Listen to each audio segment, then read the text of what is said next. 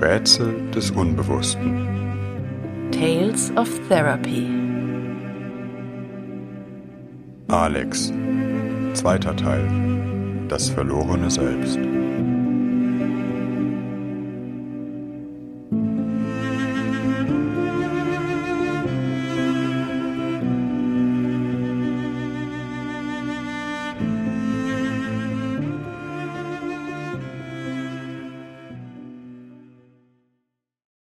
Es ist Herbst 2018, etwa anderthalb Jahre seit Therapiebeginn. Die Therapie findet nun in einem dreistündigen Setting statt. Die bisherige therapeutische Arbeit hat dazu beigetragen, dass Alex etwas mehr Spielraum im eigenen Denken und Fühlen entwickelt, mit einer etwas größeren Distanz über sein Erleben nachdenken kann, nicht mehr völlig auf ein Körpersymptom fixiert ist, wenngleich es immer noch zu Krisen und Angstzuständen kommt. Dennoch wird es in den Stunden immer öfter möglich, über die Bedeutung eines Symptoms zu sprechen, so etwas wie eine bedeutungsvolle psychische Einheit herzustellen. Psychoanalytisch gesprochen ein sogenanntes Alpha-Element. Das heißt, wo vorher nur ein chaotisches Etwas war, das durch den Kopf geisterte und ihn verrückt zu machen drohte, entsteht ein sinnvoller und emotional verstehbarer Zusammenhang. A hat mit B zu tun. Alex braucht noch meine Hilfe, um solche Zusammenhänge herzustellen, aber er kann mit meinen Interventionen auch etwas anfangen, damit arbeiten, was am Anfang der Therapie nur sehr eingeschränkt der Fall war. Auch seine Lebensgeschichte und seine Familienbeziehungen gewinnen in diesem Zusammenhang mehr Kontur, werden zu etwas, das nicht nur irgendeine Geschichte von früher ist, sondern für ihn Bedeutung hat. In einer Stunde berichtet er mir etwa von einem Zustand, der ihm am gestrigen Tag ereilt hat. Ein starkes Beklemmungsgefühl, die Brust schnürt sich ein, im Hals wird es eng, Angst entsteht. Ich frage, bringen Sie dieses Gefühl mit irgendetwas in Zusammenhang, das an dem Tag passiert ist? Alex überlegt, sagt, wie häufig, nein, da fällt mir gar nichts ein. Ein Gefühl von Stille und ratloser Leere entsteht. Ich sage, Erzählen Sie doch ein bisschen, was haben Sie an dem Tag gemacht?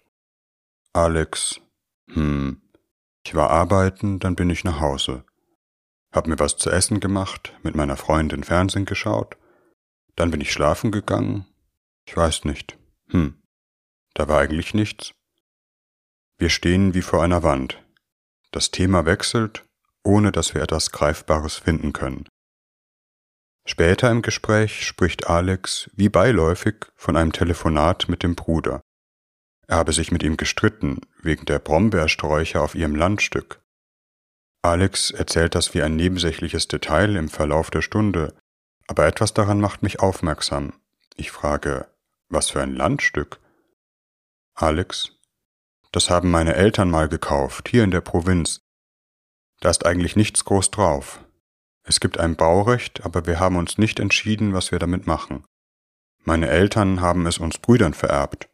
Mit so einem Vertrag, der sagt, wir alle haben den gleichen Anteil und das gleiche Stimmrecht. Alles, was auf dem Land passiert, müssen wir miteinander abstimmen. Gestern ging es um die Brombeersträucher, wer die entfernt. Mein Bruder hat gesagt, ich bin faul, ich soll helfen. Aber ich mache schon viel, hab neulich am Zaun gebaut. Ich, also haben Sie sich gestern eigentlich ziemlich geärgert. Alex heftiger, nicht nur gestern. Ständig gibt es Streit, immer wegen diesem verfluchten Land. Alex verwendet ein russisches Schimpfwort. Alex schimpft auf seine Brüder, die in der Verwaltung des Landes Umstände machten. Die Brüder seien sehr verschieden, hätten einen unterschiedlichen Charakter. Ich sage, aber es gibt einen Vertrag, der sie zusammenzwingt, in gegenseitige Abhängigkeit bringt. Auf der Erde ihrer Eltern müssen sie zusammenbleiben. Dadurch entsteht vielleicht überhaupt erst der ganze Ärger. Es wird immer deutlicher, dass die Brüder auf eine unheilvolle Weise aneinander gebunden sind, unter dem Bann des elterlichen Erbes. Es gibt einige Erbsachen, ein Haus und eine Wohnung. Alle Brüder haben Angst, von den anderen Brüdern gegeneinander ausgespielt zu werden.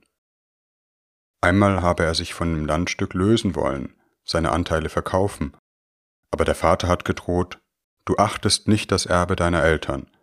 Wenn du dich nicht darum kümmerst, bekommst du gar nichts. Mir kommt die Familie vor wie eine große, verstrittene und zugleich eingeschworene Sippschaft, deren Beziehungen mir nicht ganz durchsichtig sind. Es gibt Verträge, Allianzen, bis zu den Neffen und Cousinen scheinen die Bindungen eng, aber auch enorm konfliktreich. Manche Familienbeziehungen scheinen geradezu von einer Feindschaft geprägt, aber dennoch wird der Kontakt immer weiter aufrechterhalten. Ärger zu äußern oder sich wirklich abzugrenzen scheint zugleich schwierig. Jeder ist von dem anderen abhängig, hat Angst, von dem anderen ausgespielt zu werden. Vor allem scheinen die Brüder in Angst, die Gunst der Eltern zu verlieren und damit ausgeschlossen zu sein oder als ein Verräter zu gelten, der seine Familie ablehnt. Ich sage, Ihr Beklemmungsgefühl hat vielleicht mit Ihrer Wut wegen des Landstücks zu tun, aber es ist eine erstickte Wut. Alex schweigt, sagt dann nach einer Weile viel Wut. Ein wenig bedrohlich wirkt Alex beinahe auf mich, wie er das sagt, ein wenig wie abwesend und weggetreten. Ich sage, aber diese Wut macht ihnen Angst. Sie haben erzählt, wenn sie Alkohol trinken, die Wut befreien, dann gerät sie außer Kontrolle. Alex, es ist schon eine Freundschaft mit einem Kumpel kaputt gegangen, nach so einer Suftnacht.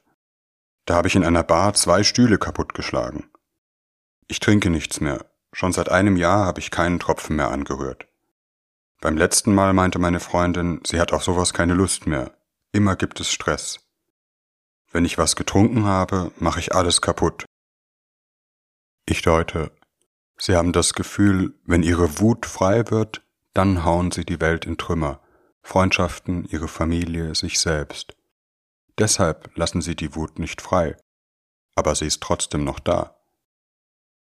Ich denke, auch hier, vielleicht hat Alex seit anderthalb Jahren, also seit Beginn der Therapie, nichts mehr getrunken um auch unsere Beziehung nicht zu gefährden, die für ihn so wertvoll geworden ist. Alex berichtet auf meine Nachfrage zum ersten Mal etwas ausführlicher von seiner Kindheit und Jugend. Gemeinsam rekonstruieren wir ein Stück seiner Geschichte. Er berichtet von bruchstückhaften Erinnerungen aus der Zeit in Russland, seiner Kindheit, in einer Grenzregion des heutigen Kasachstan. Ein wenig wirkt Russland in seinen Schilderungen als ein unwirklicher Ort, wie aus einem Märchen, nicht wie aus seinem eigenen Leben. Seine wenigen Erinnerungen an die Zeit seien schöne. Die Eltern waren beide Lehrer an einer Schule in einer kleinen Stadt. Er war in seiner Kindheit viel bei seinen Großeltern. Seine Eltern waren schon immer recht streng, haben darauf geachtet, dass er in der Schule gute Leistungen bringt. Er hat auch schon von früh an Turnen betrieben. In der Familie sei abwechselnd Deutsch und Russisch miteinander gesprochen worden, aber immer nur Russisch, wenn sie in der Öffentlichkeit waren oder Besuch hatten. In der Schule gab es eine deutsche Gruppe Russen und Kasachen und schon vor dem Fall der Sowjetunion einige Nicklichkeiten. Dennoch habe er überall gute Freunde gehabt und eine Lehrerin, die er sehr mochte. Mit dem Ende der Sowjetunion hat die Familie, so Alex, alles verloren. Durch den Zusammenbruch des Zentralstaats und dem Aufflammen des Nationalismus sei die Situation sehr schwierig gewesen. Die Kasachen, sagt Alex, hätten sie ausgeraubt, ihr Haus weggenommen, sogar ihre Pässe. Auf komplizierten Umwegen gelangt die Familie in den frühen 90er Jahren nach Deutschland. Alex ist da zehn Jahre alt. Ich frage mich, wie ein Zehnjähriger solche Wirren erlebt, den Zusammenbruch seiner bisherigen Welt, Vielleicht entsteht durch so eine Erfahrung das Gefühl, jenseits der Normalität muss etwas sehr Gefährliches liegen. Die eigene Welt, selbst wenn sie stabil scheint, ist vom Zusammenbruch bedroht. Hier die Verbindung zum Paniksymptom. Das Leben steht auf keinem festen Grund.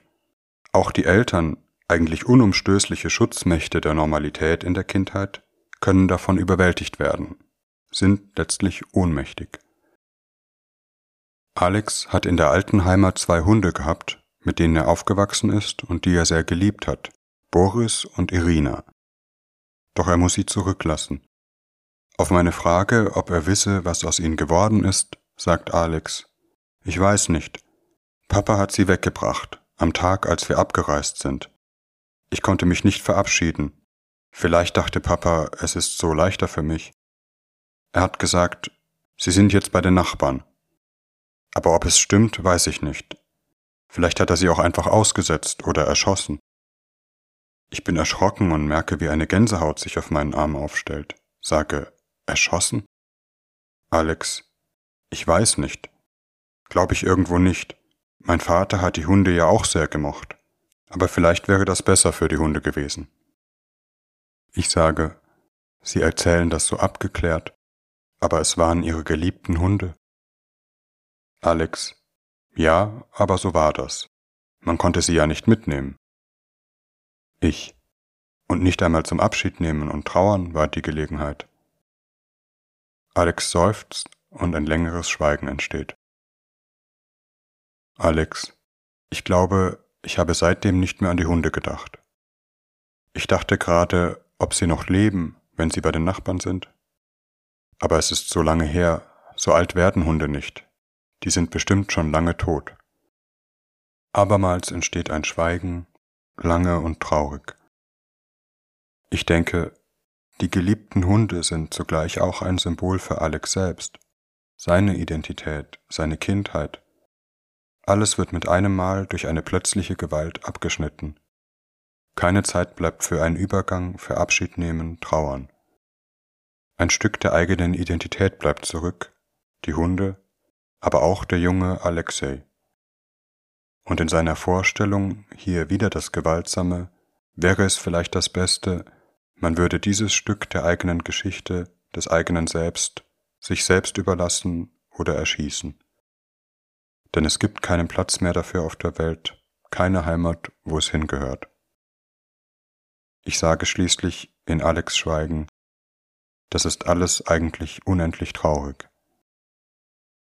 Alex nickt und sagt, eigentlich schon. Ich habe das Gefühl, er ist wirklich traurig bei seiner Erinnerung, aber fast ist es zu viel Trauer, etwas Überwältigendes ist immer drohend nah. Alex erzählt in den nächsten Stunden weiter von seiner Geschichte. Auch der Anfang in Deutschland ist schwierig für ihn. Es gibt Probleme mit der Anerkennung von Abschlüssen, die Eltern müssen einem Beruf unterhalb ihrer Qualifikation in Russland nachgehen. Alex erlebt die Eltern seitdem verbittert, streng, sehr leistungsorientiert, noch strenger als schon in Russland, auch auf eine kaum greifbare Weise unglücklich. Aber über Gefühle wird zu Hause nicht gesprochen. Der Vater hat viel gearbeitet, die Mutter ebenfalls, sich in der verbleibenden Zeit um die Erziehung der Kinder gekümmert. In einem offenbar strengen Regiment, immer darauf bedacht, dass die Kinder eine gute Entwicklung machen, einen guten Beruf erlernen. Ich sage, und sie hatten vielleicht das Gefühl, das müssen sie den Eltern geben, eine gute Entwicklung, dürfen sie nicht enttäuschen, damit sie nicht noch unglücklicher werden. Alex, das war einfach normal, da gab es gar keinen Widerspruch, ob man das will oder nicht. Auf Alex und seinen Brüdern lastet schon früh ein großer Druck, erfolgreich zu sein. Nicht im Sinne einer auffälligen Karriere, das wäre auch wieder nicht normal, sondern im Sinne einer hohen sozialen Funktionalität. Einen guten Beruf, gutes Geld, ein eigenes Haus, leistungsfähig sein, überhaupt jemand sein in der Gesellschaft. In den Worten von Alex, das ging mit Mathe, Musik und Sport, und wenn ich nicht gespurt habe, Schläge. Hier taucht zum ersten Mal in der Behandlung ein Bezugspunkt zum wiederholten Normal auf. Nicht normal sein heißt Außenseiter, Dazugezogener, armer Schlucker, Russe, der per se kein Recht auf Anerkennung hat, sich dieses immer wieder verdienen und erkämpfen muss. In Russland, sagt Alex, waren wir Deutsche, in Deutschland waren wir Russen. Und beides war irgendwie immer nicht richtig für die anderen.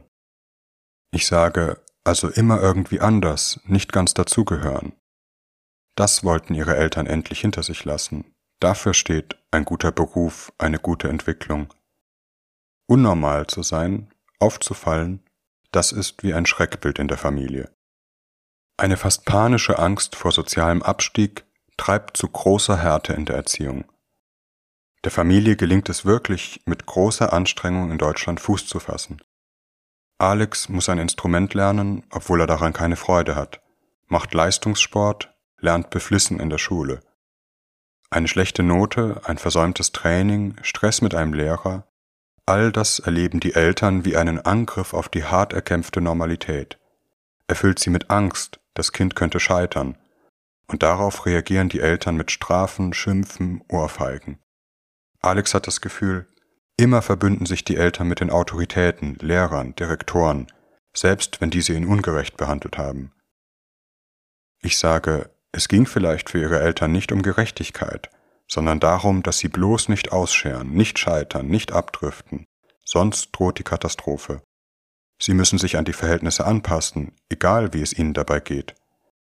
Aber was für eine Wut muss da in ihnen entstanden sein? Und wie alleine sie waren. Alex, ehrlich gesagt mache ich mir jetzt zum ersten Mal Gedanken darüber, wie das für mich war. Damals war das einfach so ich. Aber irgendwo ist das alles hingegangen. Tatsächlich gibt es in der Familie einige Mitglieder, die mit Dämonen zu kämpfen haben, abgleiten, nicht mehr funktionieren. Ist die Familie nicht so, wie es einer vermeintlichen Normalität entspricht? Ein naher Verwandter gleitet in die Drogensucht und schließlich Schizophrenie, ein anderes Familienmitglied wird Alkoholiker, wieder ein anderes landet für eine Weile im Gefängnis. Die Familie kompensiert alle Ausfälle, verheimlicht die Krankheiten und Auffälligkeiten, zugleich haben alle eine schreckliche Angst vor diesem Schicksal. In die Psychiatrie schicken, mein Fauxpas zu Beginn der Therapie, das heißt in diesem Sinne, die größte Familienangst bewahrheitet sich, trifft auch jetzt ihn, Alex. Psychisch krank bedeutet den totalen Zusammenbruch, kaputt sein, aber auch auf ewig in der Familie verstrickt bleiben, in die totale Abhängigkeit geraten. Vielleicht ist das ja durchaus eine Angst, die gar nicht so unberechtigt ist. Seine Lösung von zu Hause, Eigenständigkeit, Stabilität, Leistungsfähigkeit stehen nicht auf einem festen Grund, sondern beruhen auf einer Art Gewaltverhältnis, Zwang gegen sich selbst, den er schon früh in seinem Leben verinnerlicht hat. Die Organisation des Selbst ist nicht so sehr auf Liebe, sondern auf Leistung gegründet. Er zwingt sich selbst zum Funktionieren, zu Mathe, Musik und Sport. Und das geht nur, wenn er selbst seine Gefühle überhört, nicht darüber nachdenkt, wie es ihm eigentlich geht. Wenn nicht, dann gibt es Schläge, auch im übertragenen Sinne Schläge gegen sich selbst. Ich deute in diesem Zusammenhang, das, was Sie in Ihrer Familie erlebt haben, das machen Sie auch mit sich selbst. Aber ein Teil in Ihnen leidet und ist wütend. Alex, selbst den Zusammenhang ziehend, das kommt dann, wenn ich getrunken habe. Ich, ja, das kommt dann. In der nächsten Zeit der Therapie beschäftigt sich Alex viel mit dieser Wut. Sie ist nun etwas besser ansprechbar, zumindest fühlbar für ihn geworden, ohne dass sie sich unmittelbar in Gewalt Bahn brechen muss, wie etwa in den Alkoholeskapaden. Wut etwa, die ihn im Nachhinein überkommt, wenn er daran denkt, dass seine Eltern einfach so in die Wohnung eindringen, wenn er nicht selbst aufmacht. Alex, das geht nicht. Die können mich doch nicht einfach so überfallen. Meine Freundin hat das ja gleich gemerkt, die ist ja damals schon an die Decke gegangen. Zugleich wird diese Wut auch weiterhin noch von Schuldgefühlen gegenüber den Eltern in Bann gehalten. Es ist für ihn schwer, den Eltern etwa zu sagen, dass sie nicht mehr ungefragt reinkommen können. Ohne meine Eltern wäre ich nicht da, wo ich stehe, hätte ich die Wohnung gar nicht. Es wird deutlich, dass Alex nicht nur parasitär, wie es sein Bruder nannte, von den Eltern gelebt hat, sondern glaubte, Mutter und Vater, die alles, auch ihre Heimat verloren haben, nicht auch noch den Sohn entziehen zu dürfen. Also gibt er sich her, bleibt lange bei den Eltern wohnen, ist ein guter Sohn, in der Hoffnung, seine Eltern damit wieder glücklich machen zu können. Wenn er doch einmal klar mitteilt, was er möchte, überkommen ihn schnell Ängste. Die Familienbande könnten nun reißen, könnte er die Familie zerstört haben oder verstoßen werden. Tatsächlich herrscht in Alex Familie oft nach einem Streit tagelanges Schweigen, bevor schließlich jemand wieder Kontakt aufnimmt, in dem einfach so getan wird, als wäre nichts geschehen. Alex hängt, obwohl es nur wenig wirklich emotionalen Kontakt gibt, sehr an den Eltern, bleibt, zumindest unbewusst, immer mit einem Bein im Kinderzimmer. Die Bindung wird aber nicht nur von Schuld gestiftet, sondern auch von Sehnsucht. Ich denke, es ist schwer, sich von seinen Eltern aus der Kinderposition zu lösen, gerade dann, wenn es noch eine große, unerfüllte Sehnsucht gibt. Es ist, als würde Alex immer wieder anrennen, sich große Mühe geben, endlich ganz gesehen, anerkannt, in seinem eigentlichen Ich geliebt zu werden. Und würde immer wieder gegen eine Wand laufen oder sich mit einigen Krumen Anerkennung zufrieden geben müssen.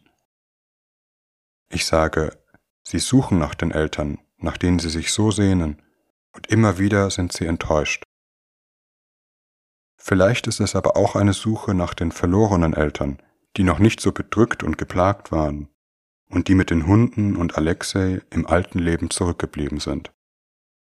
Das wütende Anrennen gegen die Eltern wäre dann auch etwas wie der Versuch, etwas Verlorenes, Zerstörtes wiederzufinden, etwas, das ihm auch die Eltern nicht mehr geben können, das die Eltern selbst verloren haben. In seiner Wut tobte schließlich eine verzweifelte, unerlöste Trauer.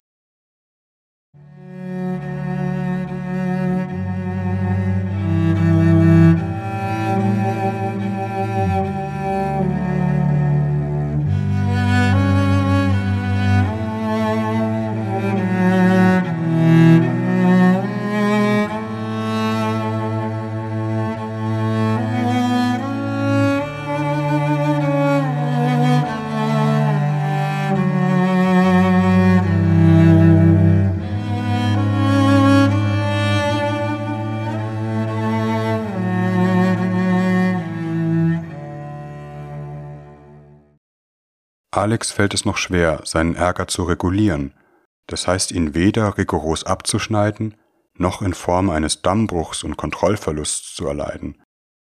Dennoch, er entwickelt nun überhaupt ein Gespür für Situationen und Zusammenhänge, welche die Wut in ihm rege machen können. Ihm gelingt es dadurch auch, sich besser abzugrenzen. Dies zeigt sich auch in anderen Lebensbereichen, etwa im Zusammenleben mit seiner Freundin. Nach einem Streit, in dem er sich von ihr gekränkt gefühlt hatte, spricht er sein Empfinden offen an. Statt sich zurückzuziehen, zu schweigen und eine Runde an der Playstation zu spielen, wie er es bislang getan hatte. Zu seiner Überraschung reagiert seine Freundin betroffen. Es kommt zu einem intensiven Gespräch zwischen den beiden. Alex, danach hatte ich nicht das Gefühl, dass ich etwas kaputt gemacht habe, sondern es war umgekehrt. Wir haben was repariert. Das war gut. Alex erzählt von der ersten Zeit in der Schule. Er ist dort eher randständig, schämt sich für seinen russischen Akzent. Er kämpft darum, nicht als Russe gesehen zu werden, hält sich von einem Kreis russlanddeutscher Jungs fern, trainiert sich den russischen Akzent in kurzer Zeit ab, beherrscht innerhalb von kurzer Zeit die deutsche Sprache und Schrift absolut fehlerfrei, wie er sagt, nichts mehr Russisches dran. Als er das erzählt, wirkt Alex stolz, und es handelt sich ja auch wirklich um eine bemerkenswerte Leistung. In mir breitet sich dennoch bei dieser Erzählung eine Traurigkeit aus. Ich stelle ihn mir als Jungen vor, aufgeweckt und klug, aber fast panisch dazu angetrieben, einen wesentlichen, ja eigentlich auch sehr wertvollen Teil von sich zu verbergen, abzuschneiden, um bloß nicht aufzufallen. Wirklich selbstsicher wird Alex in der Schule nicht. Eher ein Mitläufer, aber, so Alex, immerhin kein Mobbingopfer. Ich sage, Gefühle haben, das ist wie eine Schwäche, die sie sich nicht leisten konnten. Dann wären sie vielleicht Mobbingopfer geworden. Obwohl sie vielleicht schon sehr erschrocken waren und sehr traurig nach dem Abschied aus Russland. Aber wenn sie deswegen eine Träne vergossen hätten, geklagt hätten, wer hätte das gehört? Ein Schweigen entsteht, Alex wirkt berührt, seine Stimme ist anders, wie aus der Ferne, als er sagt, niemand. Auch seine Mutter sei nach dem Motto verfahren, stark sein, weitermachen, eher eine zynisch gesprochen kräftigende Ohrfeige dafür verteilen, wenn sich ein Kind nicht zusammenreißen kann, nicht stark sein kann, eine Träne vergießt. Alex beschreibt seinen Vater als einfühlsamer, aber auch weit weg, im Grunde selbst von Trauer und depressiven Einbrüchen bedroht, sich darum in der Arbeit vergrabend. Alex scheint mir in diesen Jahren seiner Jugend von einer großen Einsamkeit, Aber es bleibt kein Raum für Trauer und Tränen, für Sehnsucht und Schwäche. Mit zusammengebissenen Zähnen muss er sich weiterkämpfen. Die ganze Familie versucht, ihre Vergangenheit abzustreifen, um in der Gegenwart anzukommen. Vielleicht auch, um all den Schmerz nicht fühlen zu müssen. Ein Schmerz, in dem sich die Umrisse einer Familiengeschichte abzeichnen, die noch viel weiter zurückreicht. Doch diese wird erst im weiteren Verlauf der Behandlung und unter dem Druck äußerer Ereignisse klare Gestalt gewinnen. In Alex psychischer Selbstorganisation steckt ein nahezu unmöglicher, überfordernder Anspruch, alle Gefühle unter Kontrolle zu bekommen, das, was ihn schwach macht, in den Griff kriegen. Ein Anspruch, der vielleicht nur um den Preis psychosomatischer Symptome zu erfüllen ist. Und zugleich um den Preis der Angst, denn hinter der Gefühlskontrolle droht das Inferno, die unterdrückte Wut, die grenzenlose Einsamkeit, die nicht Trauer werden kann, sondern in der Depression zu erstarren droht. Etwas Abgründiges rührt an Alex während seiner ersten Zeit in Deutschland. In manchen Momenten vor dem Einschlafen, aber auch auf dem Gang in der Schule, hört er damals Stimmen in seinem Kopf, die auf Russisch sprechen wie von seinen alten Klassenkameraden, die seinen Namen rufen, Alexei, Alexei, worüber er erschrickt. Ich, als wäre ihr altes Ich wach geworden und hätte sie beim Namen gerufen. Aber das ist etwas, das ihnen Angst macht. Das alte Ich, Alexei, der Junge aus Russland, war da schon tief unten in den Keller ihrer Seele gesperrt. Im Keller der Seele, das wird eine Metapher, auf die Alex immer wieder zurückgreift. Ein Sprachbild, das erste in der Therapie, das wirklich mit emotionaler Bedeutung gesättigt ist. Alex berichtet von seiner sadistischen, aggressiven Seite. Er quält Tiere in seiner Pubertät, beteiligt sich aktiv am Mobbing eines Jungen, eines Russlanddeutschen aus Kirgisistan, der ein Jahr nach ihm in die Klasse kommt und sich nicht durchsetzen kann. Etwas, für das er sich heute schämt, ich bin der erste Mensch, dem er davon erzählt. Und auch für mich sind die Schilderungen schwer erträglich. In Alex Erleben und wohl auch in seiner Lebenswirklichkeit und sicher immer noch im Keller seiner Seele scheint damals gegolten zu haben. Eine Welt von Gewalt, in der nur überlebt, wer den anderen niedertritt, sich durchsetzt, auf der Seite der Starken steht. Nirgends scheint Verständigung möglich. Gefühle Unsicherheiten sind ein Zeichen von Schwäche, die sofort von den anderen attackiert wird, die er aber auch selbst attackiert. Täter werden, um nicht Opfer zu sein. Die Gewalterfahrung der eigenen Geschichte wird wiederholt, diesmal einem anderen zugefügt. Ich sage, sie haben anderen, Tieren, ihrem Mitschüler das angetan, was sie selbst befürchtet haben, niedergemacht zu werden, gedemütigt, gequält, Alex meint bedrückt, ich kann nicht einmal sagen, ich habe das nur aus Angst gemacht. Es war ein gutes Gefühl. Es fühlte sich an wie auf Drogen, wenn man Macht über jemand hat. Es gibt einem Stärke. Aber es gab auch Hass. So viel Hass. Ich hätte den Mitschüler an die Wand schlagen können, immer wieder. Ich weiß nicht warum, er hatte mir nichts getan.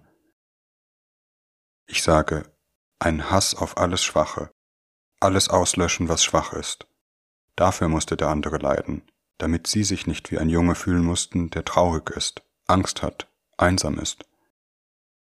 Aber es war letztlich ein Selbsthass auf diesen Jungen, der in ihnen ist, auch heute noch. Aber den kenne ich nicht mehr, der ist mir fremd, sagt Alex. Eine Aussage, die mich betroffen macht.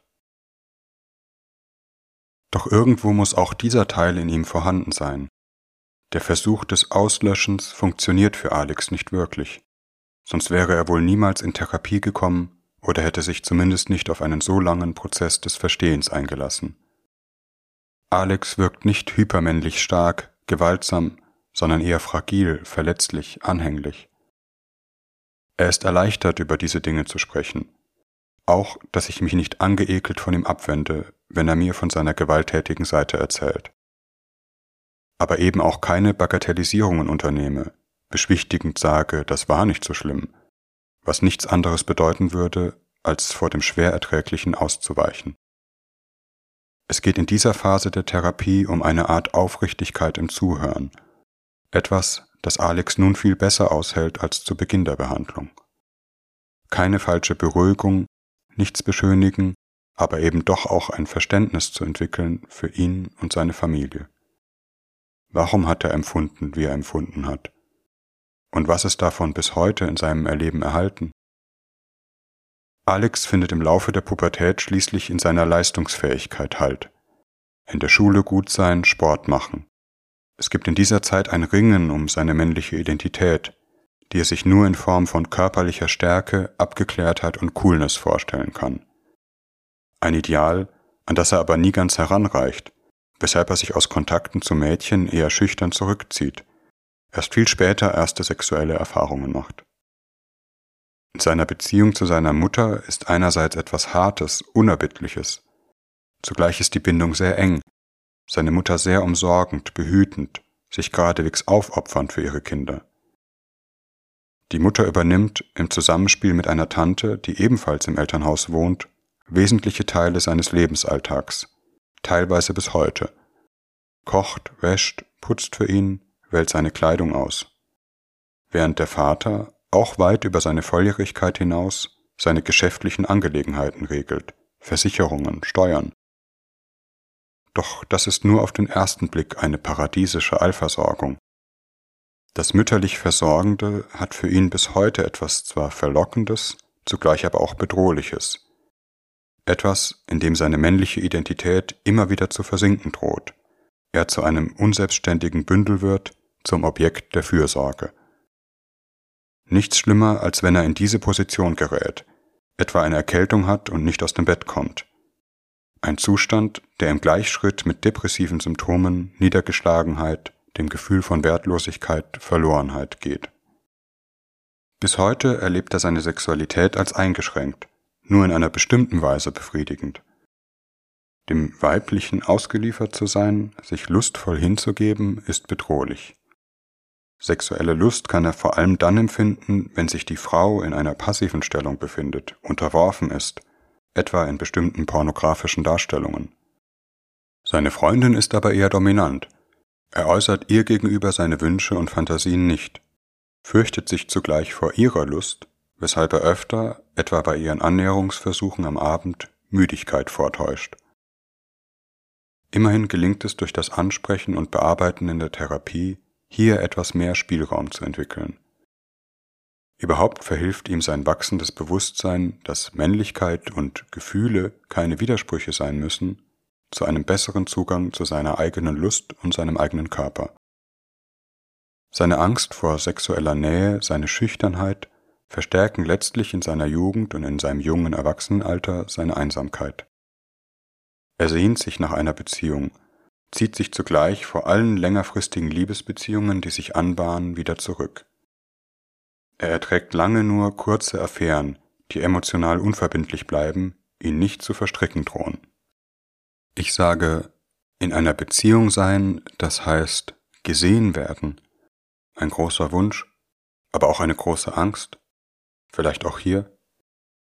Doch unsere Übertragungs- und Gegenübertragungsdynamik, seine Liebe und Sehnsucht mir gegenüber, wird an dieser Stelle nicht offen Thema, ist vielleicht eher etwas, das unausgesprochen in der Behandlung mitläuft. Ich als ein Mann, dem gegenüber er Gefühle zeigt, ohne dass ich ihn klein mache oder in Fürsorge ersticke. Aber eben auch als ein Mann, der über Gefühle spricht, selbst womöglich Gefühle hat und doch ein Mann ist. Ich bin aber eben auch jemand, der ihn mit diesen Gefühlen in Kontakt bringt, was für Alex immer etwas sehr Heikles ist. Ich kann mit meinen Deutungen und Verstehensversuchen auch schnell zum Verfolger werden, der ihn vermeintlich an seiner Schwachstelle packen will. Alex muss von seiner Jugend an um seine Selbstständigkeit kämpfen. Macht er etwas anders, als es sich seine Eltern vorstellen, gibt es sofort Konflikte. Wählt er sich einen anderen Handyvertrag, als den seine Eltern ausgesucht haben, wird er panisch, fast aggressiv bestürmt bekommt Nachrichten über vermeintliche Betrugsmaschen seines neuen Anbieters, Hackerattacken und ähnliche Dinge. Das geht bis heute so, zum Teil, so sagt Alex, ist es richtig verrückt. Die Eltern geben erst Ruhe, wenn er genau das macht, was sie sagen. Ich sage, alles, was jenseits ihrer Familie liegt, nicht von ihrer Familie kommt, ist für ihre Eltern bedrohlich. Und für sie ist es schwierig, sich diesem Gefühl zu entziehen. Zugleich scheint mir diese Szene ein Beispiel, sich die Beziehungsdynamik zwischen Alex und seinen Eltern vorzustellen.